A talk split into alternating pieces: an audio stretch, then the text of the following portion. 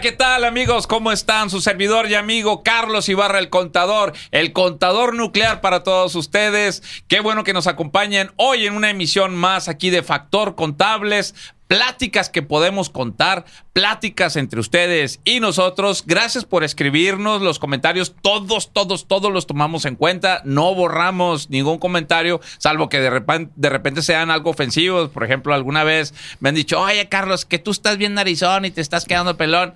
Pues bueno, pues esas sí las tengo que borrar, ¿verdad? Comentarios de esos que no nos nutren en algo, porque el, objetivo de este programa es que tú escuches a nuestros invitados y con las experiencias de trabajo, con la experiencia que ellos tienen a lo largo de su carrera, ya sea como políticos, como empresarios, como cantantes, como bailarines, nos sirvan a todos nosotros, a ustedes y también a mí, de lo que podamos aprenderles a ellos para nosotros emprender nuestros proyectos. Bueno, recordándoles que hoy en los controles nos acompaña nuevamente Cristian Durel ahí en la, en la mesa de controles y con la producción nuestro producer de oro, Alan Durel, que nos acompañan como cada programa que emitimos para todos ustedes, con el gusto de que nos reciban en cualquier parte donde ustedes estén de este planeta.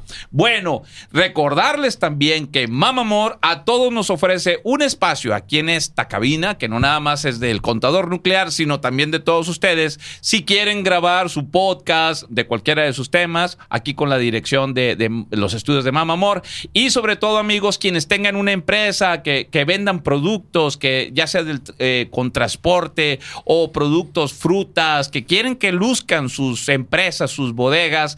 Aquí en Mamamor tenemos un dron donde, eh, como pueden ver aquí en, en, la imagen, lo que se está grabando de tu empresa, ¿verdad? Para que lo promocionemos y no nada más vendamos en Monterrey, sino que vendamos en todo el país y, ¿por qué no? Algunos de nuestros clientes que exportan y también importan productos. Bueno, aquí Mamamor, la cabina es para todos. Bueno, sin más rollo que de parte de ustedes de aquí, de su amigo el contador Ibarra, hoy recibo en la cabina a Paco López. Bienvenido, Paco. Bienvenido. ¿Qué, bárbaro, Paco López. Híjole, nomás el puro nombre me hace recordar mi época de huerco en los ochentas que te he seguido yo, como mucha de la comunidad regiomontana, a lo largo de diferentes décadas que has derramado todo tu talento en la música. Y, bueno, agradecido que estés en este espacio, Paco. Y agárrate porque vamos a preguntarte de todo. Muchas gracias. Primero, muchas gracias por invitarme. Que qué padre que, que, me invites aquí a, tu programa. Y pues dale, vamos a ver a ver a ver qué, a ver, qué nos acordamos. Paco, ¿quién es Paco López? ¿Dónde nace Paco López? ¿Dónde empieza sus, su carrera, ¿no? Tanto como, como chavo, como persona. ¿Y dónde te empiezas a involucrar en el mundo de la música? Fíjate que, bueno, yo nací aquí en Monterrey. Eh, em, la verdad, yo recuerdo mucho que la primera vez que empecé al rollo de la música, yo creo que tenía como unos ocho años, ocho, nueve años, llegué a la casa y habían tenido una reunión mis papás y, había una guitarra en la sala. Y entonces, pues el típico llegar a jeringuearle, ¿no? Y empecé a tocar ahí. Resulta que alguien de la gente que había ido se le quitó la guitarra, se la dejaron ahí. Y, y, ahí fue donde empecé yo a tratar de, de, me di cuenta que tenía el, el, famoso sentido musical que deben tener los músicos, ¿no? Los cantantes. Los... Y, y, empecé después ya con eso, unos compañeros ahí en la escuela, pues vamos a hacer la rondalla de la escuela y salíamos en las asambleas cantando ahí las típicas de por fin, ding, ding, ding. De la rondalla de Saltillo. cuenta, ¿no? No te puedo olvidar. todas las rolitas aquellas de, de, que eran de un círculo, ¿no? Ya. Entonces empezamos ahí con eso jugando. Y cuando llego ya a la secundaria, este... ¿Estuviste en la 10? no, yo fíjate que yo estuve en la, en la empecé la secundaria 39 acá en el fraccionamiento de Nao Reís, que ahí vivíamos. Pero mi familia todos eran acá de la Colonia Progreso, el Mitra Centro, por acá. Entonces cuando nos cambiamos y vamos para, para aquel rumbo, me entro a la secundaria 15, que está allá por por la Benito Juárez, allá por la Clínica 17, por allá. y entonces el barrio de ahí de la Progreso algunos amigos, un, un amigo que Benito, en paz descanse, Benito, después se convirtió en mi cuñado. Benito me invitó a formar, fíjate la palabra, me invitó a hacer un conjunto tropical Vámonos. en la secundaria para tocar en las posadas de la secundaria. Ok. Y me invitó porque él sabía que en casa de mi abuelo, mi papá me había regalado una conga. Por eso me invitó. ¿no? Sí, ¿Qué no- dijo? Nos ahorramos ese instrumento. En serio. sea, y entonces se hizo el, el grupo para tocar ahí en las posadas de la escuela. cu- De todos te tocaba, nada más que era como que muy conjunto tropical, se veía acá más pesado. Porque era la moda de eh, eh, Tropical Caribe y Ándale, Costa- el- Rigo Tobar y su Costa Azul. Exactamente, haz de cuenta La que eso- influencia de eso. Y eran tres guitarras, una conga, un güiro y chorrocientos maracas y de todo. Y, y así empezamos jugando, tocando en la casa de, de- de- de uno de los, de los que participaban en el grupo, y luego en la casa de mi abuelita, y luego en la casa de, la mamá de, de Benito. Y, empezó, empezamos a, a jugar a eso. Y más adelante eh, fallece mi abuelo y yo me separo tantito porque en mi casa mi mamá era así del luto, dejabas todo el rollo, ¿no? Y me separé tantito.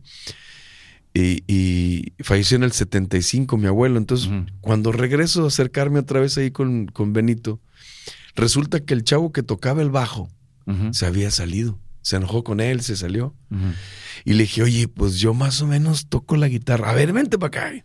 Primera y segunda y tercera. Ya eres el bajista, vámonos.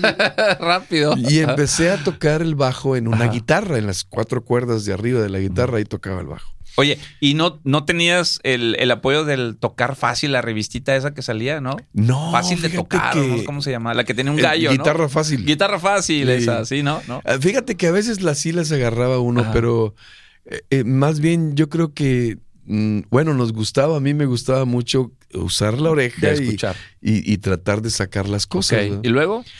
Empecé a tocar el bajo, ya después mi papá me fuimos a repertorio musical del norte y compramos un ¿Cómo bajo no? de Ahí Madero todavía está. 1200 pesos, no me acuerdo.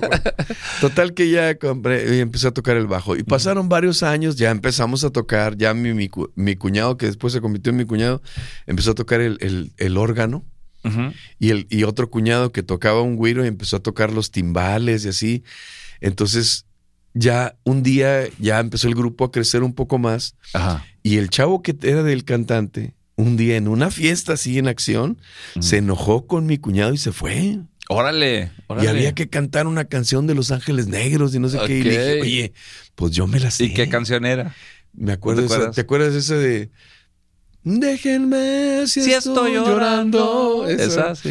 Entonces le dije, yo me la sé, órale, pues tú. Y, y- Ajá. y desde entonces ya me convertí en el cantante del Líder. grupo. Tocaba el bajo y cantaba. Y ahí se cuenta que un ratito to- ya empezamos, pero tocábamos mu- mucho en, en las fiestas, bodas, 15 años de la colonia, del barrio. ¿me? Oye, y luego ya de ahí, eh, bueno, eh, son tus cuñados porque te casaste con las Con eh, su con la hermana. Ok. Su hermana, mi bueno, mujer, y, Minerva. y luego ¿dónde, dónde empieza Europa? Porque empiezan a tocar rock, ¿verdad? Haz de cuenta que cuando yo estaba con ellos, llegó un momento donde, pues ellos ya les gustaba otras cosas y así, ¿no? Y yo sí estaba muy clavado. Y. Llegaba el ensayo y no llegaba nadie. Y yo me, me ponía a sacar la batería, la guitarra y todo lo que tenían que hacer los demás. Porque me desesperaba, ¿no? Yo quería un poquito más. Y un poquito adelante me invitan a entrar al Grupo Europa. El cantante se había salido para entrar en una banda que, ¿te acuerdas que se llamaba Taxi Banda? Sí, cómo no. Cacho, Claro, en paz descanse claro, mi claro. compadre. Y entonces me invitan a cantar. Pero eh, Europa ya era una cosa un poquito más pro y tocaban en nightclubs y De Europa así. yo me acuerdo mucho que siempre, la mayoría de las veces andaban de blanco, ¿no? Sí. Pantalón y chaleco blanco. y el camisas pelo blancas. aquí Sí, el pelo largo, sí. Haz de cuenta que era, éramos, era un grupo de cinco personas, la base y un cantante, eso era todo. En aquel tiempo no se, no se usaba mucho que hubiera mujeres en el grupo y así. Ujú. Y ahí empecé con el grupo Europa y tocábamos así en, en un bar que se llamaba El Cid, allá en la zona rosa. Y, Ujú. y a tocar, a tocar. Pero ya ahí tenían más inquietud y, y empezamos a grabar cosas. Cuando llegó el country, me acuerdo que grabamos una rola que se llamaba Pata Grande y, Ujú. y, And the Road Again, que cantaba este Willie Nelson, pero en español. Ajá. Y entonces llega la oportunidad y grabamos algo de, de rock and roll. Más o menos ese, ese country estaba en la película de Urban Cowboy Ándale. de John Travolta esos tiempos. Ese Estamos tiempo. hablando del 80 más o Por menos. allá, ¿no? por aquel tiempo. Y Y, total que cuando ya nos invita, nos, más bien nosotros grabamos de parte de nosotros un, un disco sencillo. Y, y dentro de las cosas donde nos tocaba tocar, conocimos a Memo Ríos. Ah, Aplausos. el comediante, no me digas, estando gran pero. amigo, gran amigo, buen Ajá. compadre. Y Memo Ríos, eh, su, su productor, el que el- me acuerdo que era en aquel tiempo R- RCA Víctor, su, su disquera, el que era el productor, le regalamos un disco. Mira, este somos nosotros, porque él nos lo presentó y todo, Lalo Cortés. Y entonces él cambia de disquera y se va a mi Capitol.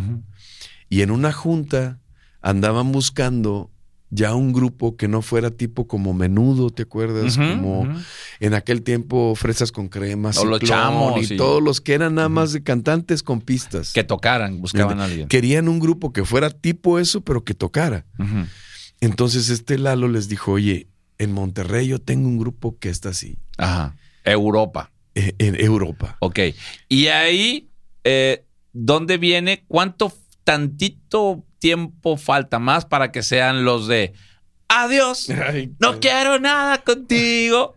No puedo ser ni tu amigo. Mira, ¿te acuerdas de la claro, canción, yo me acuerdo. pues, Alan todavía no nacía, pero. No, todavía no nacía. Ay, un chiquillo, ni, ni Cristian, pero claro que me acuerdo, fue un exitazo nacional, Un- un tiempo, nacional. y, sí. y bueno, ¿qué, ¿cuánto tiempo pasó de ahí, de, de- de Europa a Vikingo, que se transforman? Haz de cuenta que yo entro en el 79 a, a Europa. Y, y empezamos ahí el grupo, sí, nightclubs y tocábamos en el City, que en el Ramada Inn. En el Ramada, allá arriba, sí. allá sí. arriba y tocábamos en diferentes lugares y en bodas y en todos lados. Pero con la inquietud de grabar, yo creo que fue como en el 80 y 82 Ujú. más o menos, que, que, que recuerdo que en ese tiempo fue cuando llegó Menudo a. México. A sí, a y llegó una, la primera vez fui a una Monterrey. Al Y gimnasio nos- Nuevo León. Al gimnasio Nuevo León. Sí, me y ahí tocamos con ellos. ¡Órale!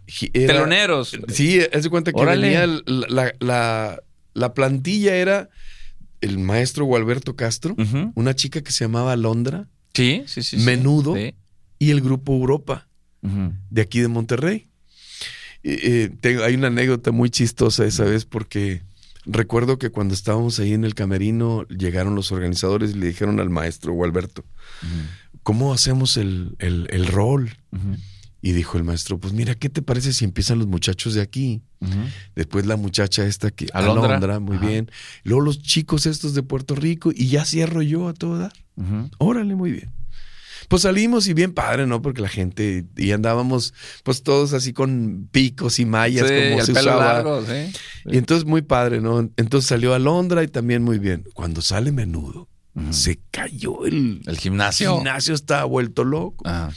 Entonces, cuando se sale menudo, la gente se van detrás de él. Y en el gimnasio se quedaron 150 gentes para ver a Gualberto.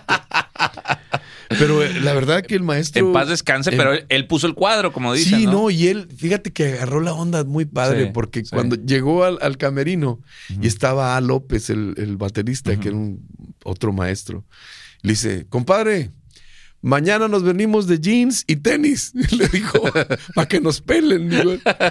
Pero le agarró en muy buena onda. Sí. Al otro día ya era el- la presentación a medios, que fue en un nightclub que estaba en el centro, ¿te acuerdas que se llamaba el Antonios? Le Sí, cómo no. Cómo no. Y ahí fue para medios y ahí fue diferente la cosa y ya conocieron a menudo, pero Ya. Gualberto Castro era Gualberto Castro. ¿eh? Y tú, qué vocerrón tenía, No, no, no, jefe, jefe. En el transcurso de mi carrera me tocó varias veces cantar con los Castro Sí. y la verdad que era una maravilla. Él cantaba la de Qué mal amada estás. ¿qué puedo hacer por ti? Sí, ¿no? Y, y de- Vocerrón. yo, yo lo quiero vivir para ti, mi corazón. Las, todos esos éxitos de los Castro, Ajá. la primera voz era Gualberto. Y tú estabas arrancando y ya, Ya está, ya te estabas codeando con él. Fíjate Imagínate. que nos tocó pues mucha gente, ¿no? Porque en el tiempo donde todavía había chance de coincidir, Pues mm, con Emanuel, con José Mira. José, con Juan Gabriel, con muchas, muchas este, hi- hi- historias muy bonitas que nos tocó Paco, coincidir. y, y en ese tiempo, e- eso habrá sido el momento que estuviste más cerca de la constelación de estrellas en tu carrera. En el, en el 83 Es cuando viene Okamura y el señor David Stockley, que era el director, Ajá. y nos firma en mi Capitol. Y para Vikingo. Para, y nos dicen, vamos a cambiarles el nombre porque Europa no nos llama mucho la atención. Ajá. Y nos vieron así todos greñudos, grandotes y dijeron vikingo. Vikingo. Y ahí es este video que estamos viendo eh, de fondo, que acá, este, pues, eh, la imagen de los ochentas, ¿no? Eh, Eh, pues rompían cuadro, ¿no? Con las muchachas y con las mamás de las muchachas era muy padre. La verdad que eh, llegamos. Fue una historia curiosa. Ahorita ya dos de mis compañeros de Europa ya fallecieron. Toño y César ya se nos adelantaron. Ya nada más queda Pepe Ramiro y yo. Ya vamos a hacer un trío ahora. Este, y, y haz de cuenta que fue una historia padre porque nosotros tocábamos como el Grupo Europa aquí en bodas y salíamos fuera a tocar y todo, pero tocábamos en eventos, una banda, grupo versátil. vaya. Y cuando nos llevan a México y nos bajamos del avión, nos recogió una camioneta y nos llevan a, era en aquel tiempo el Parque Chapultepec, ahí era las Olimpiadas de Radio Variedades, güey, que era un Ajá. evento así muy grande. Y de repente llegamos y andaba Lucía Méndez y andaba todo el mundo. Y ya me acuerdo bien chistoso Ajá. porque dice Pepe, mira Lucía Méndez, vamos a tomarnos una foto. Y le dice Ramiro, el bajista, mi Ajá. compadre, dice, cállate Sonso, que somos de los mismos, ¿cómo te andas de ahí rebajando? Y una, una botana porque Ajá. llegamos y andábamos ahí en medio de todos. Ahí me tocó, me hice muy cuate de Abraham Méndez y después me presentó a Lucía y, y, y una historia muy bonita, güey, muy- de mucha gente. En Estrellas de los 80, la Ajá. que dirigía el programa era Patti Chapoy, con este, ¿cómo se llamaba esta otra señora que también era de las conductoras? Ah, Janet Arceo. Janet Ya, Arceo. Janet Arceo. sí. Exacto, ahí te das cuenta que mucha gente que ahorita son eh, superestrellas, en aquel, Laura Flores, eh, Pues Yuri, ¿no? Eh, Yuri. Estaba despegando, sí. Yuri, Oscar Atié. Me acuerdo que en los programas esos de estrellas de los 80 llevaban a un consagrado y a un chorro de gente joven que estábamos empezando. ¿no? Predominando la música de, de la OTI, los festivales y el gran auge que tuvieron estos festivales, nunca recibieron una invitación de que ahora le van a Fíjate participar. que no. Lo que recibimos una vez fue por, por parte del maestro Enrique Kamura, que era nuestro productor. Como era muy amigo y productor también fue de Juan Gabriel. En aquel tiempo Juan Gabriel traía la onda de que alguien le hiciera un disco. Y Okamura le ofreció que nosotros lo hiciéramos. porque estábamos arrancando y con una onda muy diferente, medio rockeros, a tocar cosas de, de Juan Gabriel, ¿no? Ajá. Y le gustó la idea. Y fue, lo conocimos y, y estuvo muy chistoso ahí la idea. O- La- la- te la platico porque me echan mucho carro por eso. Con Juanga. ¿Y Sí. qué te pasó? Nosotros tocábamos en el Hotel Crown Plaza y tocábamos en el Galas abriendo los conciertos y cerrando los conciertos. Abríamos y después seguía Manuel y lo nosotros. Ahí se presentaba Nelson Ned, eh. José José, todos los. Lupita, Julio Alessio, Iglesias. Julio Iglesias, todos se hace cuenta, entonces nosotros tocábamos y luego pues el show y lo cerrábamos. Entonces cuando Juan Gabriel fue una locura porque era mucha gente y cuando nosotros tocamos ya nos íbamos a bajar, ya nos íbamos a bajar y llega el del, el del hotel y dice, oye, espérate, está la fila, está afuera y que todavía la gente. Pero Juan Gabriel era, era a las diez y media y a las diez y media arrancaba. Entonces le dije yo al gerente del hotel, oye, pues mira, yo me estacioné aquí enfrente, voy por un, un cassette o algo para poner música. Sí, córrele. Entonces cuando salgo por atrás del Crown Plaza, pues no venía aquel de frente. Así. Con, todos los eh, guardias Sí, y sí, todo. el sequito. Entonces, pues lo veo y el señor imponía, ¿verdad? Entonces, pues me hago a un lado, ¿no? Pues no pasa y me dio una escaneada así tremenda. tremendo, así, buenas noches. Y le digo, ¿qué tal, señor? Pues una gran personalidad. Sí, sí, sí, sí. Y total que ya subió, ya se tuvo que arrancar porque el señor ya tenía que arrancar. Y habíamos hablado con el repre y íbamos a platicar en la noche. Pero cuando terminó el concierto, un chorro de medios estaban ahí con él y nos dijo el repre, ya nos dijo Kamura que vienen a platicar, pero nos vemos en la mañana. Ah, nos vemos aquí a las 11 de la mañana antes de salir para, iban a ir para Lerdo, ya para Torreón, por allá. Y pues total que llegamos en la mañana y cuando voy llegando, Carlos, no me has de creer, pues no va saliendo él. Mis compañeros estaban adentro esperándolo y yo me lo encuentro ahí en la puerta. Ajá. Entonces venía platicando con Perla Cecilia. Ya, ajá. Y, donde me ve, otra vez haz de cuenta. Y, y haz de cuenta que le dice al rep, le dice, oye, y los muchachos que me dijo Kamura que iban a platicar, le hago yo. Somos nosotros, señor. Y entonces me vio y, ya se cuenta que ya me agarran y dice, oye, me platicó Enrique que queremos ah. hacer algo. Fíjate que en la noche voy a estar eh, dando un show ahí en, en, en Torreón, pero me voy a quedar en Lerdo. ¿Qué te parece si te avientas para allá? Eh, rentamos una habitación, ves el show, platicamos en la noche y ya hablamos bien, bien de todo este show. Nos ponemos de acuerdo. y, entonces se cuenta que así yo me quedé, sí, no, cómo no, con gusto y todo. Pero lo que lo mismo que te platicaba ahorita, ¿no? Primero muerto que echar reversa y no fui. Y después nos enteramos, hizo ese tributo, ese, ese rollo lo hizo con Pandora. Ya. Pandora hizo el, disco ese de, éxitos de Juan Gabriel. Pero te digo, Chihuahua. Juan Gabriel, estamos hablando, este, Juan Gabriel, nuestra, una de las máximas glorias, ¿no? De la canción mexicana. Pero oye, pues también luego ya aquí a nivel local, en, con los boderos, bueno, con el grupo Europa y luego con Vikingo, este, pues te casaste muy joven. Muy chavo. Muy chavo, a los 23 23. Iba a cumplir 23, 23 años. Y, y, tu esposa te sacó muy pronto de circulación para, vámonos. Para, para, para, las fans. No, hombre, primero era, ella, ella me, primero me dirigía a los clubes de fans ahí. y, no y después ya no. Oye, hablando de machín a machín. Machín, machín. ¿Tú estás consciente en algún momento, bueno, sobre todo en esa época de que, o sea, pues imponía tu presencia para, para las mujeres, ¿no? Aquí podemos ver algunas fotos de, tu presentación. Qué caray, hombre. De, Diego, de hecho, ahorita todavía tu energía varonil está cañón, ¿verdad? Pero, ¿cómo manejabas eso? O sea, de que no, de cuidar los perros que te tiraban, este, pues seguramente te tiraron brasieros o, que te pedían muchas cosas. Fíjate que eh, eh, es, es, es muy padre y todo, pero como te platicaba me, daba mucha pena. Supiste manejar la raya, ¿no? sí, eh, claro. Trabajo. Eso sí, porque eh, las muchachas cuando, cuando andan así se descontrolan y uno puede ser muy condenado y abusar. Y la verdad que, gracias a Dios siempre pude manejar eso. Una experiencia muy padre cuando andábamos ahí en México en los estrellas de los ochentas.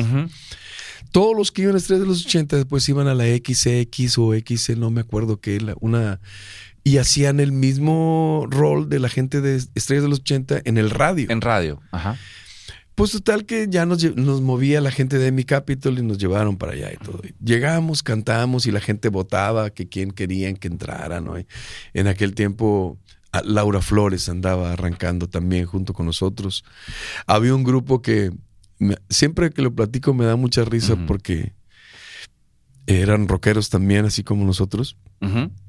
Pero estábamos muy fresas para los gruesos y estábamos muy gruesos para los fresas. Estaban en un punto intermedio. Eh, haz de cuenta, ¿no? Y ellos se llamaban Sombrero Verde. Ah, ¿cómo no? Pues ya supimos dónde acabaron Después se convirtieron en maná, A eso también quería llegar, fíjate.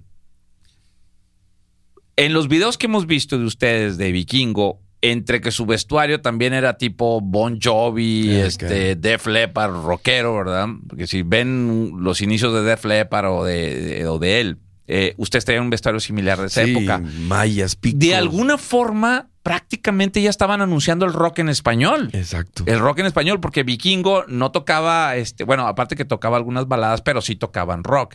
Entonces no estaban cantando ni covers ni, ni, ni que la música en inglés le pusieran letra en español. Entonces, eso hay que reconocerle a, Vikingo cuando nace, porque luego viene Sombrero Verde y después viene Los Hombres G, viene Soda Stereo y, ya viene el rock en español. Ya viene Caifanes, ya viene todo eso. Porque había un, grupo de, de, de grupos pero es lo que te digo, alguna vez nos intentaron llevar para allá y estábamos muy fresas para ellos, que era el Tri. El Tri. Dux Dux. Chacmoel, que eran grupos. Chacmoel, es cierto. Que eran, haz de cuenta, grupos de rock en español, pero muy pesado. Que, que también ya venían precedidos del festival que hicieron así, tipo A Vándaro. A Vándaro, que también no, pues este, no era, este, era otra onda más fuerte. Más fuerte, más pesadito. Entonces ¿no? caían en eso, pero tampoco en lo otro. Ya estábamos un poquito, era un rock más fresa, más así como para las chavitas, para los chavos, ¿no? Lo único malo es que las composiciones de Pepe y de Cuquín en paz descanse que eran los que componían. Carmona, Carmona. De hecho, este, le mandamos un saludo a Carolina, su hija, y a Cuquín Chico, a Mirna. de hecho, ahorita Mirna viene en camino, ahorita la vas a saludar. Se va a ir de espalda ahorita que te veas. No, hombre, qué chulo. Mirna Quincay. Hace unos días cumplió años Cuquín y bueno, él y Raúl, su hermano, que se nos adelantaron. Raúl era baterista de nuestra banda. Este, ha sido un golpe muy duro para, para mí. La pérdida pues nos veíamos mucho, trabajamos mucho y, unos grandes, pero grandes músicos. Pues ahorita la vas a ver en unos minutos más, vienen para acá. Sí, una familia muy, muy padre. En el tiempo de la pandemia, este, como se paró el rollo de la música, yo empecé a vender carne asada porque me encantaba y mis hijos, vamos a vender eso para subsistir porque la música se paró. Se paró todo, sí. Bueno, Cuquín y, Mirna eran clientes asiduos a la carne. Oye, como quiera, he visto videos, se juntaban a echarse el palomazo. Ah, Niégamelo. claro que sí. Oye, con Cuquín podías tocar todo, desde jazz, eh, bossa nova, bossa mira, no quiero exagerar, pero yo creo que era uno de los mejores guitarristas de México. Era increíble, güey. Era, era un placer tocar con él. Y Raúl, el baterista, eh, su hermano, eh, mi compadre de toda la vida, eh, increíbles músicos, de lo mejor que te puedes encontrar, no nomás en Monterrey, en México. Buenísimos, buenísimos. Estamos, bueno, vamos, vamos, ahí va avanzando tu carrera con el grupo vikingo, sabes que es Europa, vikingo, y luego viene el madrazo también. No sé, a lo mejor nacionalmente como vikingo no, pero ¿qué tal aquí de manera local en Monterrey y con todos los alrededores de la ciudad. Vienes tú con ya en el concepto muy claro de el grupo de bodas. Creo, sin temor a equivocarme, ustedes son la primera y última generación de bodas, la primera y única de bodas que grabaron discos. De grabaron discos. Ustedes, Okiroki, este, recuérdame más. Eh, eh, ah, bueno, hasta este. Abracadabra. Abracadabra. Estos de. Hasta Wichiban. Wichiban. Imagínate. Entras en un plano donde tu primer grupo eh, versátil, como le llaman ahora, y Bodero, ¿quién fue? Ya tu plano ya así, boda formal. Después de, de, Europa, de Vikingo, que, que, te digo, se acabó muy feo porque estábamos muy jóvenes, faltos de experiencia, y cuando arrancamos era porque la idea que traía el, señor que llegó de directora de mi Capital, David Stockley se llamaba el, inglés, el señor, el típico chavo que mandaban a arreglar los problemas de las empresas que no estaban funcionando y todo. Llegó a México y empezó a innovar y fue cuando llegó Luis Miguel, llegó este después Tatiana, Pandora, Mijares. Traía otra idea él así, ¿no? Y, después él lo cambian. Creo que Brasil tenía problemas, lo mandan para allá, ponen a otra persona, un mexicano, este, no recuerdo el nombre, pero el típico que, pues, mi compadre y entra la hija de mi vecino y así, ¿no? Y, Vikingo, ay, párenlo. Mm. Yo recuerdo que, gracias a Dios, nos estaba yendo muy bien y, hablaban de México y aquí pedían que discos y no encontraban. Y nosotros hablábamos, oye, es que nos están pidiendo acá en, en Soriana y en Gigante y aquellas tiendas que había, ¿no? Oye, quieren disco, quieren discos de, nosotros. Este, sí, vamos a mandar y nunca mandar. ¿Cómo se llamaba la disquera que tenía multimedios en aquella época que también distribuía? Pipsa. Pipsa. Ey. Pero las tiendas que tenía de discos ahí en Juárez y en Madero, tenían, sí, tenían su Ah, distribuidora. no No, recuerdo el nombre. Eh, y bueno, y, ahí- y ahí se topa Vikingo con y ahí eso. haz de cuenta que se para porque va, se oye muy feo, pero nos congelaron. Se, se fue acabando, se fue acabando. Que a la vuelta de unos años te encontrabas los discos, pero en la Conasupo y te los encontrabas en. Que finalmente ahí estaban, cayeron en otra distribución. cuenta, ¿no? Oye, Paco, y luego te has puesto a pensar en, este, en estos años recientes. ¿Qué hubiera sido de un grupo como ese, Vikingo, con todas las plataformas digitales que hoy hay y de distribución en Internet, que hoy ya no dependes de nada de esas distribuidoras? ¿Qué hubiera pasado con Vikingo tú- con tu carrera? Y hubiera sido algo maravilloso. Un madrazo, ¿no? Hubiera un sido madrazo. algo increíble. Porque, bueno, aparte tu voz líder en cuanto a imagen, bueno, pues cede por medio de ti que alguna vez me comentaste que, bueno, te invitaban a, a telenovelas y a otros proyectos, ¿no? Sí, fíjate que. Ya sin el grupo. eh, eh, ah, estando allá, eh, que te platicaba hace rato que. Los, los hermanos Baldwin, que eran los productores de Estrellas de los Ochentas, un día me hablaron y me subieron a la oficina y me dijeron: El señor Ernesto Alonso te quiere conocer.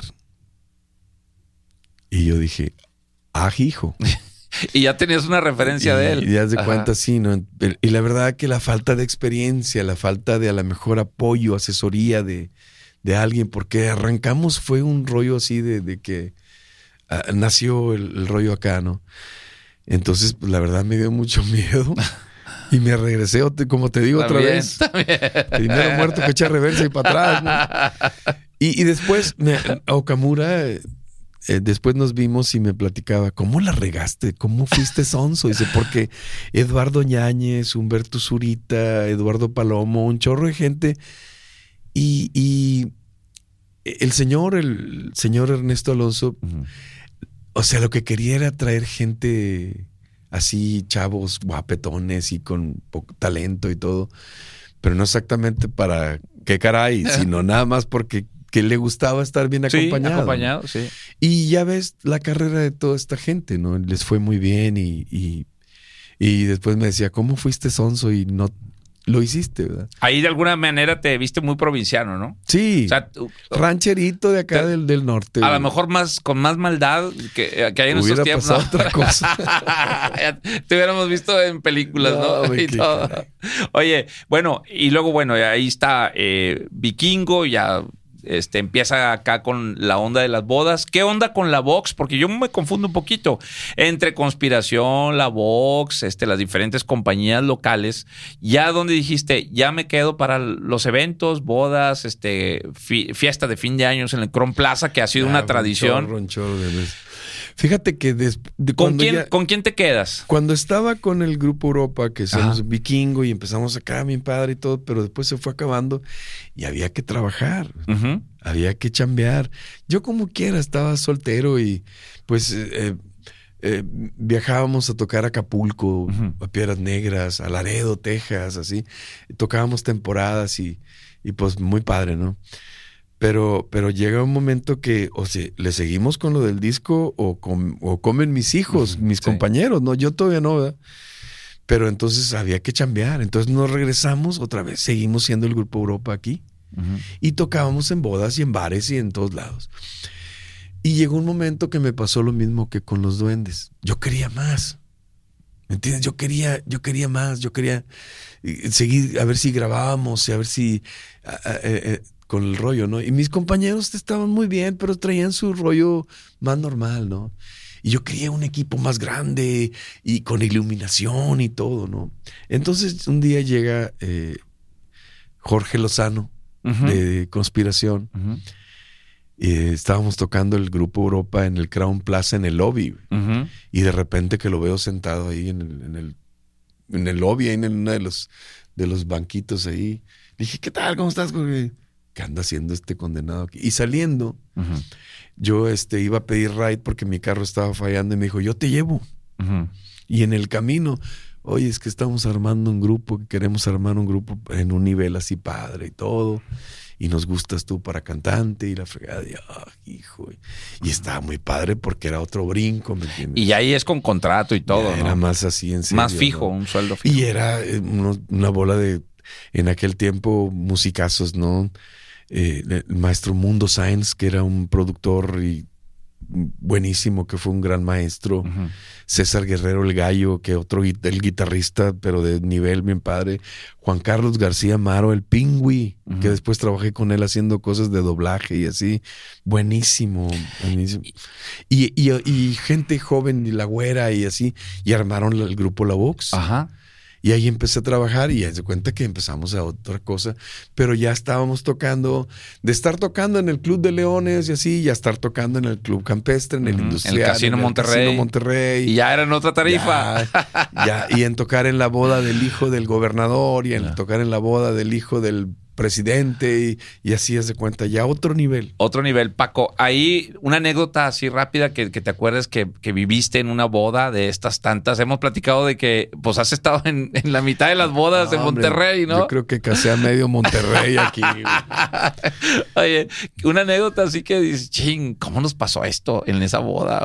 Mm, bueno, pues es que te puedo contar de esas veces que me acuerdo Muchas, muchas, no, no te sé, pero recuerdo una. ¿Te acuerdas de un gran empresario regimontano que se llamaba don Javier Garza Sepúlveda, que le decían el Manotas? no, era, no. recuerdo si era yerno o era concuño o cuñado de don Eugenio Garza Sada. Y era un gran personaje que fue el dueño de, de, muchas empresas acá y todo. Pero era un tipazo y, y tenía una hija. Y yo toqué en el 15 años de su nieta. Y después toqué en la boda de ella misma.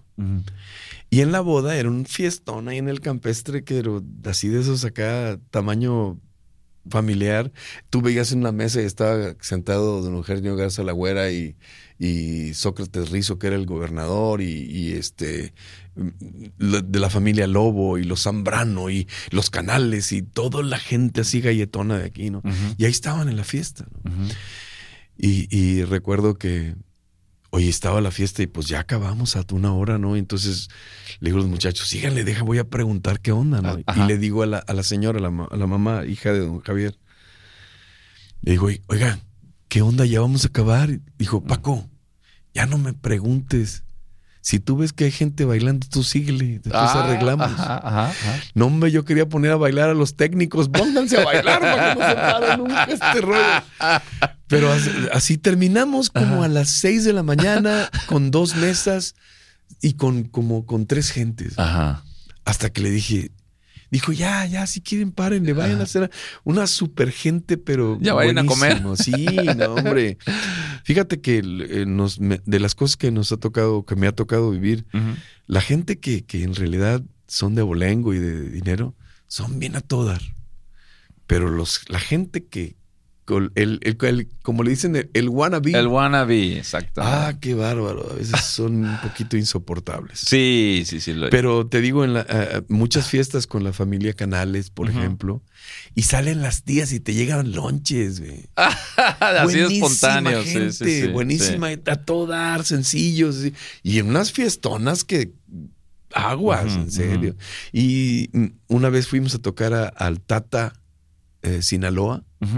¿Dónde está ese? Eh, es una playa que está como a una hora de Culiacán. Ok, ok. Y se casaba la hija del gobernador de Sinaloa, también un fiestón bruto. Y, y fue al Tata, es como una especie, una playa cerquita, pero hay un, como un club de, de, playa muy bonito ahí, ¿no? Y este, y ahí fue la fiesta en la playa, bien padre. Y pusieron el escenario y todo el rollo. Pero una botana porque dijo el, la gente de ahí de la playa decían, oigan, aquí sube la marea y se puede venir hasta acá. Y todo el mundo, no, no hay problema. Y nosotros, ¿qué onda? No hay bronca, no hay bronca. Bueno, no hay bronca. Pusieron el Síganle. Oye, empezó el agua, pum, llegó abajo del escenario de nosotros. llegó a media pista al mar. Ahí andaban las cajas y todo en, el, mar, y los técnicos nadando para agarrarlas. Para desconectar. Sí, unas aventuras muy, muy tremendas que, que nos tocó vivir. Ajá. Bueno, entonces pasan todas estas experiencias ya este, eh, con la box. Y bueno, pues ustedes en ese tiempo eh, todavía no le entraban a la onda de la animación. O sea, me parece que la box, yo no recuerdo porque la animación y de las máscaras y de la serpentina era más conspiración, ¿no? Fíjate que, que fue en la Vox donde arrancó el rollo. Ah, sí, y te voy a decir cómo empezó por necesidad. Ajá. La primera tocada del grupo La Vox fue el primero de marzo del 86. Y si recuerdas ese día. ¿El Mundial? El, Rayados ganó. Fue campeón, sí. Al Tampico, aquí en el estadio del TEC. En el TEC. Entonces, eh, Patricio contrató a un grupo, mi compadre Gregorio Bernal. ¿Cómo no? Goyo tenía un grupo que se llamaba Celeste y Negro para, para complementar, porque la, la Vox teníamos como una hora y media de música, teníamos bien poquito. No, no daba para más. No daba para Entonces, ellos contrató a Goyo para que tocara junto con nosotros para rellenar una graduación ahí en el Crown Plaza. Entonces, para, ¿cómo hacía para hacer tiempo? Entonces empecé con la gente que uno, uno. Ah, sí, sí, de rayados. Y, y, y haz de cuenta que, oye, pues, ¿qué hacemos para alargar este rollo? una fila y todos, y nos fuimos afuera del Crown Plaza y así.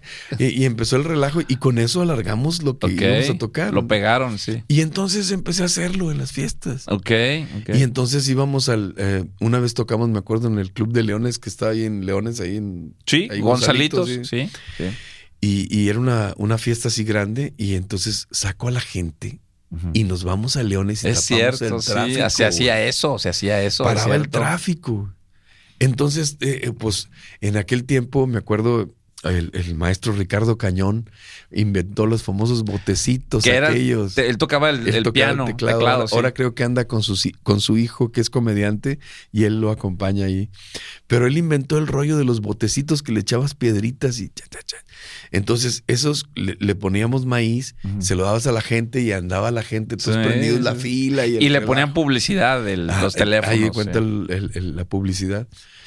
Más adelante si te acuerdas tú, y, te voy a decir en qué fiesta, porque tú te debes acordar de él ahí, porque estuviste en, en Radio Nuevo León y eso. El señor Alberto Brunel. Sí, cómo no. Su hija se casó. Se casó, fue en el industrial. Sí, acá arriba en la Loma Larga. En la Loma. Y de México trajeron unos accesorios que le daban a la gente y que eran gorritos y máscaras y mm, unos cosas para las manos y todo así. Eh, mantillas españolas y así muchas cosas que le daban a la gente para que anduviera haciendo relajo, ¿no? Aparte de los botecitos. Y yo me chequé eso. Y le dije a uno de los técnicos, agarra varias cosas de esas. Y le dije a mi hermana Dora, Dora Alicia, mi hermanita, dije, oye, ella es muy buena para hacer cositas. Manualidades. Órale, Ok. Hagan y se puso 500 a cosas de estas y empezamos a llevarlas nosotros a la Y de ahí se llevan publicidad. ahí, ahí. Aparte de boca en boca de hablar bien del grupo, pues ahí están los teléfonos. Ahí vienen los teléfonos. Te ahorras la sección amarilla y todo, y qué mejor que los vieron. Aunque la Vox no ocupaba publicidad, ustedes estaban bien, bien posicionados. y por Rómulo Lozano, pues eran los consentidos, ¿no? fíjate que con la Vox ya casi no fuimos con Rómulo. Con Europa sí no salíamos de ahí. Nos tocó ahí muchas veces estar con él y nos quería mucho. Rómulo, Rómulo, sí. Después de ahí ya hice muy bonita amistad con, con Fernando. Con Fernando, como no, buen amigo de nosotros y Maru también, ahí de, de, ambos. Oye, em, Paco, y luego, bueno, ya ahí está tu carrera como, como cantante, está bien posicionada, y luego tú tienes dos hijas y un hijo. Tengo dos, dos y dos. Dos y dos. Dos y dos. ¿Quiénes cantan? ¿Quiénes, quiénes heredaron el, talento tuyo para cantar este, y que ya empiezan a, trabajar profesionalmente o desde chiquitos? Fíjate que desde muy chiquitos, pues todos traían, los cuatro traían el rollo de la, de la música. Y, Paco, el mayor, él desde muy chiquito cantaba y tocaba el, piano. Y llegó un momento en que de repente, oye, este está tocando más. Y un día llegaron, un, teníamos una empresa que, Musicarte, donde había varios grupos. Y un día llegó el eh, Alex Flores, me acuerdo de, de una de las bandas, me dijo, oye, va a venir tu hijo a hacer la prueba. ¿Cómo que hacer la prueba? Sí, va a tocar el, piano. Ah, caray. Pues yo sabía que tocaba porque con, tocaba con nosotros en la casa. De más chiquitos hicimos un grupo que se llamaban Los Paquetines, donde cantaban los cuatro, de cuenta, y estaba muy padre. Pero ya, ya era, ya tenía Paco en aquel tiempo como 14, 15 años y empezó a, tocar ya el teclado. Y lo fui viendo que iba, llegó un momento en que ya no le llenaba eso y empezó a tocar en otro lado, otro lado, hasta que dije, hey, de que te explote otro, a que te explote Venga, yo, chepa acá. Venga, chepa acá. y ya me lo traje. Y ahorita él le ha ido muy bien, Qué gracias bueno. a Dios. Y tus hijas. Eh, Me interesa mucho que me hables de una en particular. Fíjate que tengo dos hijas. Una Ajá. de ellas, Minerva, que es la mayor. Ajá. Ella es la que me ayuda en el negocio que tenemos ahorita. Ella es la administradora, la... la- ¿Del la negocio buena. de? Tenemos un negocio que se llama Quorum Producciones, donde tengo la banda que tengo ahorita, que es Quorum. Actualmente. Tenemos otra banda que... Que Juno. podemos anunciar de una vez el Claro. grupo en redes sociales. Te podemos encontrar en Facebook, en, En Facebook, en, en Instagram, en Quorum con Q, con K. con K. K. K-U-O-R-U-M. Y ahí nos pueden Y en Instagram, en igual. También, así. Ok. Quorum. Y luego ya, este, ella es la que administra Ella es la, la, empresa. la buena. También canta, pero es más ranchera, no le gusta tanto el rollo. Ella estudió comunicaciones y se, se metió conmigo y empezamos ahí a- con el negocio. a- a- ella lo administra y le mueve todo el rollo. Tiene claro su posición en la familia. ¿verdad? Ella es la, la- la de los dineros. la, de los números, sí. La de los números, ella es la de las broncas. Y la otra, la chiquita, porque es Paco, Minerva, Jorge y Marcela. Marcela, desde muy chiquita, Canta. Pues todos, te digo, pero ella desde muy chiquita era la que te corregía y "Eh, estás mal ahí, eso está mal, esto. Y siguió creciendo y como tenía como 14, 15 años, y dije, vente para acá. Y la metí a una de las bandas. Tenía una banda que se llamaba la banda Nix. No sé si te acuerdas que ya hace tiempo. Y la metí ahí y la vieron los muchachos como muy chiquita y no le hacían mucho caso, pero hace cuenta que de repente, pa, pa, pa, pa, muy luchona, estudiosa, muy estudiosa, güey. Para cuando acuerdas ya estaba cantando y estaba dirigiendo la banda. Y ella mucho tiempo quería entrar al famoso ese La Voz. La voz. Ajá. Y la primera vez fue, yo, yo me acuerdo, la llevé de esa que te estabas toda la madrugada ahí esperando para que te vieran en el la casting. mañana y Ajá. así, ¿no? Y hizo el casting y no pasó nada. Y luego después otro fue con, mis, mis hijos fueron con ella y sí le pasó como que el primer filtro y todo y así. Y, y ya le habían dicho que, que ya iba a pasar y que no sé qué, y al último no pasó nada. Total que el año pasado, este, ahora el rollo fue como que alguien que, una amiga de ella que había estado, como que la gente de producción le dicen, oye, recomiéndanos gente que ya esté más cocidito para no, para no irnos a, a to- con todos los castings. Que, Como dicen, a cascarear, ¿verdad? ¿me entiendes? Ajá. Digo, hacen casting y todo, pero tener gente que, que, que esté ya un poquito Más más, pre- probada. más probada.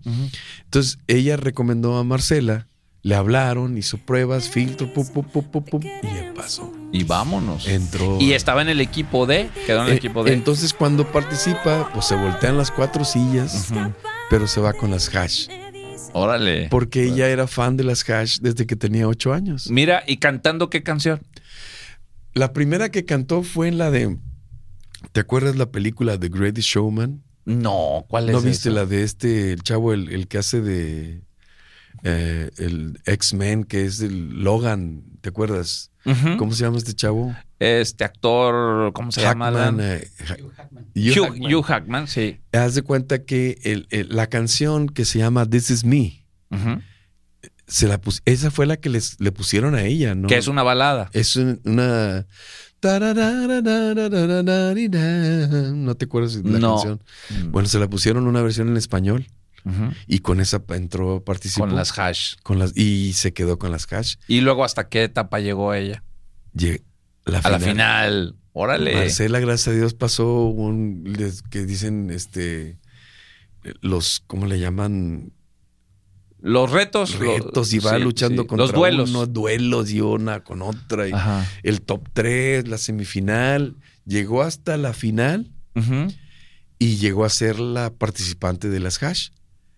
De 200 gentes que entraron, Ajá. quedaron 30, 120, que fueron 30 en cada grupo. Bueno, ella fue la, la participante número uno de las hash. Y gracias a Dios, pues ahorita de cuenta que parece que eh, van a venir las hash aquí a la arena Y va a andar la va a invitar, la invitaron a Y te cantar. tocó ir al, al estudio a. Sí, yo estuve en la El- final. ajá, No, qué chingón, qué chingón. fregona. Oye, y fíjate qué padre, eh, pues no como colofón a tu carrera, porque pensamos quienes te conocemos y tu voz y tu capacidad, que todavía tu carrera le da para más. Ahorita vamos a hablar de, de tu situación de doblajes y tu productora. ¿Qué puedes sentir tú de orgullo que todo lo que nació allá en la colonia Progreso, este Paco López de Huerco y con sus sueños, y verlo tan fregón reflejado en tus hijos? No, hombre. Debe ser.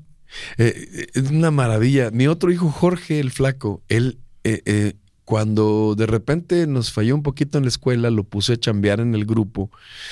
Pero entrale a los fierros, compadre. A cargar y a conectar para y todo. Valores las cosas. Pero le agarró la onda muy bien, a, que empezó la- a, a com- a- a entender muy bien la producción, que después ahorita ya se hizo ingeniero de iluminación, pero ya de con hay un grupo que trae mi hijo Paco que se llama La Casetera.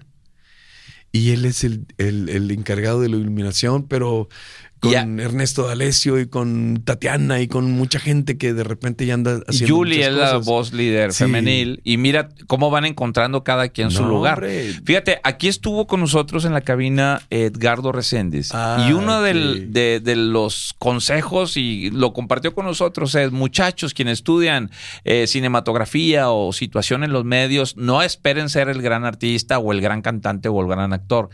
Encuentren su lugar. Sí. Y mira, mira a Paco Junior cómo encontró su posición ahí. Me dice tu Paco- hija como administradora y luego la otra como ejecutante, ¿no? Sí. Me- Paco, Paco se volvió un, no porque sea mi hijo, pero un musicazo. Un musicazo al grado que ya se lo están llamando productores a que les grabe pianos allá en México y, y le piden le- muchas cosas que él graba y les produce y a mucha gente. Y entonces, de repente, grababa muchas cosas con Neto Gracia.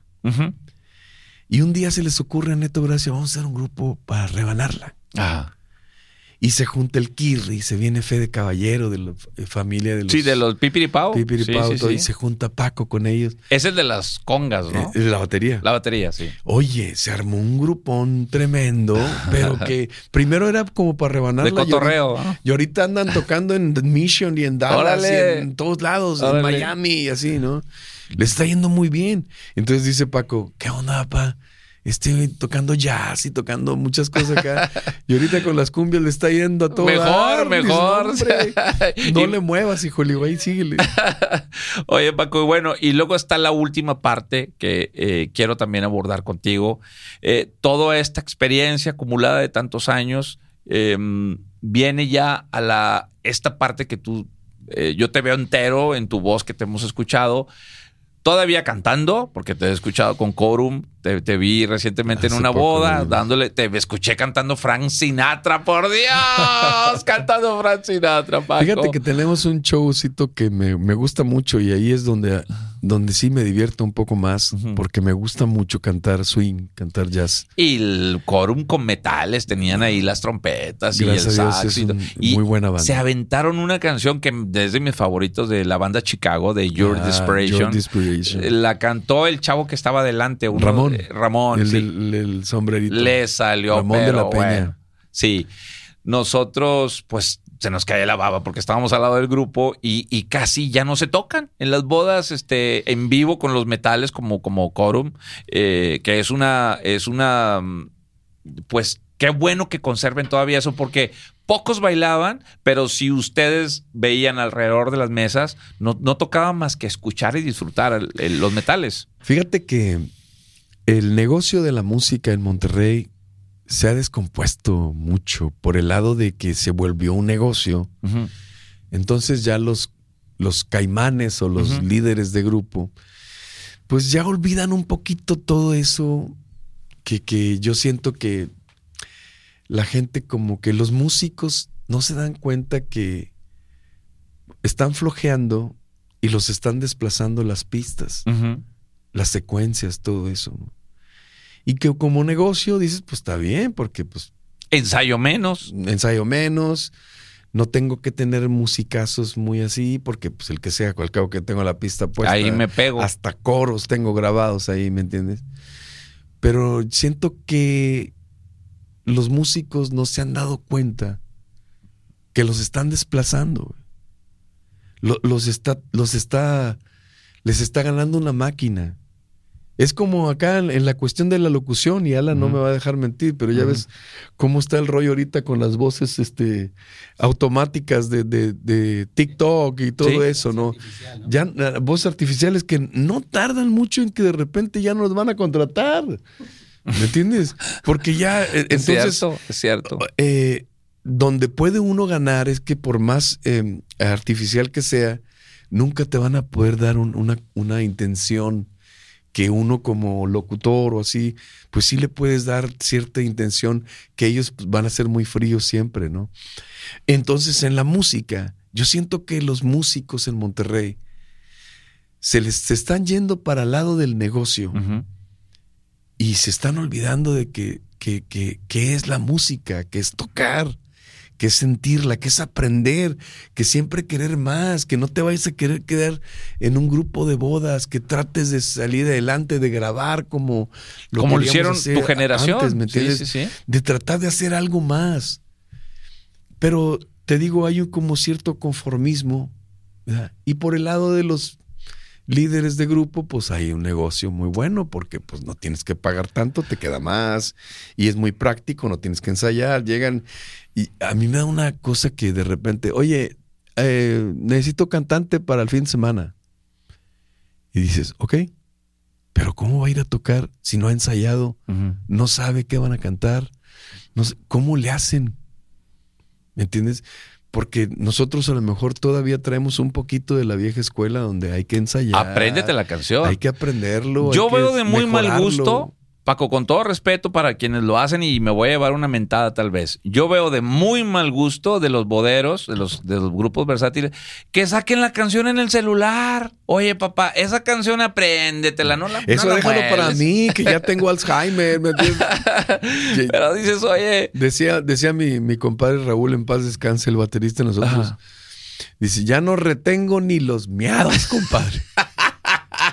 No sé si se podía decir eso. No, sí, adelante, adelante. Dice, ya no retengo ni los... Por eso tiene que poner el papel para leer la partitura o así, ¿no? Eh, para mí es una falta de respeto este, que tengan ahí el celular. Oye, si ya los novios te pidieron esa canción como es su favorita, no la mueles. tuviste tiempo para aprenderte, la verdad. Fíjate que ahora que mi hija Marcela estuvo ahí en, en La Voz, Ajá. oye, yo me quedo cabra con ella. Te digo lo que te decía ahorita cómo estudia, cómo retienen. Se tenía que aprender una canción así de volada y interpretarla y todo, y una rola que a lo mejor no conocía y una que no sabía y todo. Así, padre, ¿por qué no lo hacen? Sí. En serio, te digo. Eso déjenlo eh, para los viejitos como yo, que tenemos que leer todas las canciones. Y eso habla del nivel de improvisación, ¿verdad? Y los músicos que, bueno, los invitamos, amigos, quienes vayan a una audición, y mira, pues estoy hablando ya bajo mi responsabilidad. Ah. Quienes vayan a una audición a ver a un grupo, ¿verdad? Para que van a contratar para su, para el fin de año, para posadas, para una boda, háganle un reto, chequen el teclado, chequen la computadora, que no esté secuenciado, y escuchen al grupo en vivo, ¿verdad? Para que no haya problemas de. Es que te digo, está bien, digo, digo, no quiero echar tierra para gente así como lo que estás diciendo. Por eso lo, digo yo, porque. porque sé que es un negocio, ¿no? Eh, hay un negocio y hay que salir adelante y todo, ¿no? Pero. Pues no abusen. Claro, yo entiendo que puedan sacar una base, un ritmo, o algo, unas tarolas, algún efecto, pero ya que. Si tú no tienes violines, y, tienes una secuencia de violines grabados. Sácala. O no tienes percusionista y tienes unas percusiones grabadas. Ok. O unas congas. Pero tienes el bajo y tienes al chavo del bajo y ya, mira, no quiero pegarle al, acá porque yo sé que me la van a mentar, como dices tú, muchos. Mejor que me la menten a mí. Pero te lo juro que de repente ya subes a tocar el bajo a uno de los técnicos, al cabo que está todo grabado. Sí, sí. ¿Me entiendes? Y los coros, pues no hay bronca que no ensayen, al cabo que ya están todos grabados. O que los hagan las, no, las amigas de la novia ahí arriba en el escenario. O sea, eh, eh, entonces dices, ok, como negocio tú dices, ok, está bien. Pero por el otro lado, ¿no sientes feo que no, no estás haciéndolo tú, que no puedes estudiar? Porque si te pones a estudiar, te va a salir. Te lo vas a hacer. No, y lo que decimos aquí en este programa, el objetivo finalmente es que aprendiendo bien tu oficio y con las bases, ese trabajo te va a dar otros. como en un, en este, en recibiendo a los invitados con el piano o en una iglesia tocando el piano. tengo amigos que eh, están cantando en Europa ópera, güey. Y cantaban en bodas. ¿Me entiendes? Hay, hay muchas cosas, hay, hay conciertos, hay gente que va a tocar folclore, folclore, a, a Asia, cosas así, ¿no? A ganar buen dinero. Claro, claro. y es. y, y muchos amigos míos también que eh, empezaron con nosotros y ahora de repente están acompañando artistas a un nivel bien padre. Así güey. es. En Sí. Estados Unidos, en México, así. O sea, ¿por qué te conformas? ¿Por qué te quieres quedar aquí? Échale, compadre. Eso, precisamente eh, este tipo de experiencias que tú tienes es para que quien nos escuche y quien nos vea eh, tomen estas experiencias, estas vivencias tuyas para, para mejorar, ¿verdad? Sí. Para, para que no quede ahí el... el- el- Mira, a mí me tocó hacerle coros desde las grabaciones porque Ajá. me dediqué mucho tiempo a ser mus- mus- cantante de sesión para hacer coros, para muchas cosas, grabando comerciales y cosas así. Pero desde los temerarios. Hasta Barry Manilow. ¿Me entiendes? O sea, de todo tipo y aprendes y, y, y entonces te hablan para una grabación y tú estás listo. Exacto. Listo. Y luego, bueno, ya te da esto, todos los elementos musicales y de voz y todo, cuidarte tu voz y todo. Y luego esta parte que también te has prestado para hacer voces, para eh, voces comerciales, voces industriales. Por ejemplo, pocos saben que aquí nuestro amigo Paco López es la voz de una cerveza, de una cerveza que a todos nos encanta, que dice... Fí- Fíjate, fui. Ahorita ya no soy porque cambiaron ahí muchas cosas, pero mucha gente se acuerda cuando les hago carta blanca con la mejor afición. Evite el exceso. ¡Eso! ¡Bien, vientos! Me, me dice un amigo, nomás te oigo y me da una sed. es sábado, es Sí. sábado de furro. Es sábado y, y- y hay carne asada, como dicen. Oye, Paco, ¿eres tigre o rayado? Rayado. Rayado, ¿verdad? Y Este, fíjate que. Eh, Para que me dijera lo de la final que estabas allí del estadio tecnológico. me tocó, me tocó cantar el, un himno de los Tigres. Ajá. Te digo porque pues grababa ah, muchas únete a la fuerza felina. Únete a la claro, Fuerza me la sé completa. ¿Quién compuso esa canción? Esa fue. No recuerdo si fue. Únete a la fuerza felina. Tony, Tony, Tony, ¿cómo se pide aquel hombre? Con- junto con Santiago Iturria, en paz descanse. Pero ellos, ellos fueron los que escribieron la canción y me invitaron a cantar. Únete. Esa fue despuesito. Claro que lo recuerdo. Yo le voy a los Tigres. Despuesito la de Somos los mejores. Como que querían otra, Otro o- rollo. Otro rollo. Y ustedes ya fueron ya más en forma, una producción. Y fueron las primeras que salieron eh, en la época esta de. de mm, ¿cuál? Del 94, por ahí, Yo más me o menos. acuerdo ¿no? que estaba de entrenador de, De Tigres. Después de Don- Carlos Reynoso. Don Pancho Avilán. Pancho Avilán, sí. Y, y me acuerdo que ahí está el abuelo Cruz. El abuelo. y, y hay una botana porque pues somos muy cuates de hace muchos años. Somos Ah, por- del porque barrio. vivían por ahí, ahí por él- Nieto, ¿no? En la Talleres, En la él y yo en la Talleres. Progreso. Pegaditas. Ah, ah, él es más chico que yo, pero nos hicimos muy. Alfredo, el chupón, jugábamos juntos Ujú. y Paco es más chico que yo, pero después ya nos empezamos a juntar y nos hicimos cuates. Pero una botana porque un año antes yo toqué en la posada de Rayados. Ajá. Y ahí andaba Paco. Ujú. Y luego después nos encontramos cuando yo canté La Fuerza Felina y él nos encontramos ahí con Don Robert. y, me, y luego me dijo, eh, pues si no eres rayado tú, güey. Le digo, pues y luego tú qué, güey. Tú estás peor. Tú también, le digo. No, no, es- Chamba, es, chamba. muy- es un gran amigo mío. El abuelo Cruz. A mí me tocó- Excelente músico. A mí me tocó jugar ju- con su jugador. jugadorazo, ¿no? En su Sí, momento, no, el- abuelo Cruz. A mí me tocó, Inventor. este, me tocó jugar con su hermano menor. Carlos o con Carlos, con Carlos en, eh, le decían el Pipo. Sí, Al Carlos. Pipo, ahí en la, en la Venustiano Carranza, Ahí. atrás de la de la secundaria. escuela de las 10. de la secundaria 10. Paco, nos falta tiempo, seguramente haremos otra segunda Sí. parte contigo, pero bueno, le dimos vuelo a todos los No, temas, hombre, ¿verdad? Hay un chorro para platicar. Eres un referente de la música en, en Monterrey, por eso eh, te invitamos, porque, y aparte tu voz tiene mucho poder y, y tu look, bueno, inolvidable, este, tu look estilo Tarzan, Tarzan, este, y eres bien querido, eres bien querido. Yo sé, no necesitas decírmelo, que te deben de parar, este, en el mall, que andes en un mall, este, ah, usted tocó en mi boda y, de y ese día nacieron estas niñas. No, deja tú, ahorita ya me he tocado, toqué en la boda y luego en la boda del hijo y luego ya Así. en 15 años de la hija, de la Ajá. Pues ya le digo a mis hijos, ya córranme, por favor. ya pensionenme. Ah, por el amor de Dios. Que por cierto, aquí en Factor, el comercial luego, luego la tenemos que meter. Aquí en Factor Contable pueden contar con nosotros para una asesoría correcta a ti que te quieres pensionar, que quieres saber cuántas semanas tienes ahí cotizadas, que si te queda la modalidad 40. Miren, aquí en Factor Contable, en Instagram nos pueden acompañar, nos pueden investigar ahí todos los datos eh, ahí en el chat, en Facebook también como Factor Contable. Y en algo personal Carlos Ibarra, por ahí me puede preguntar cualquier cosa. Y bueno, hablamos de tu pensión, espero algún día asesorarte. Paco. Y bueno, este Paco, eres alguien bien querido en Monterrey, gracias, tienes toda la energía positiva y hoy dimos fe en este programa No, de la calidad de persona que eres, Muchas gracias. de lo de lo empresarial que tú tienes el- el- la visión y esto, todo esto que compartimos en un poquito más de una hora es lo que le estamos regalando a la audiencia que nos ve y que nos escucha. Muchísimas gracias, No, hombre, al Paco. contrario. Este, seguramente haremos otra, eh, a lo mejor en vivo o algo con la Ah, banda. Fíjate que hacer otra para platicarte más cosas ahí de acerca del, doblaje y muchas Eso. cosas que me tocó hacer. Y de lo que sería Paco López en, en tiempos de soltero, de existir el WhatsApp. Ya imagino, pobre de tu esposa. Ok.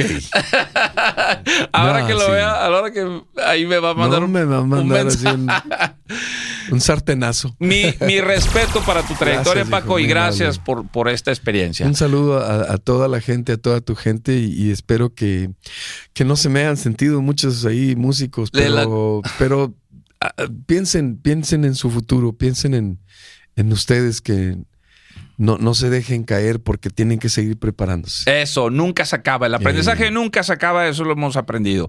Bueno, esto fue todo aquí en Factor Contable, pláticas contables de esas que podemos platicar entre nosotros, pláticas de amigos y lo que pretendemos es todo que nos, de- nos compartan sus experiencias de trabajo. Hoy nos tocó con alguien integrado mil por ciento a la comunidad musical en Monterrey a través de décadas.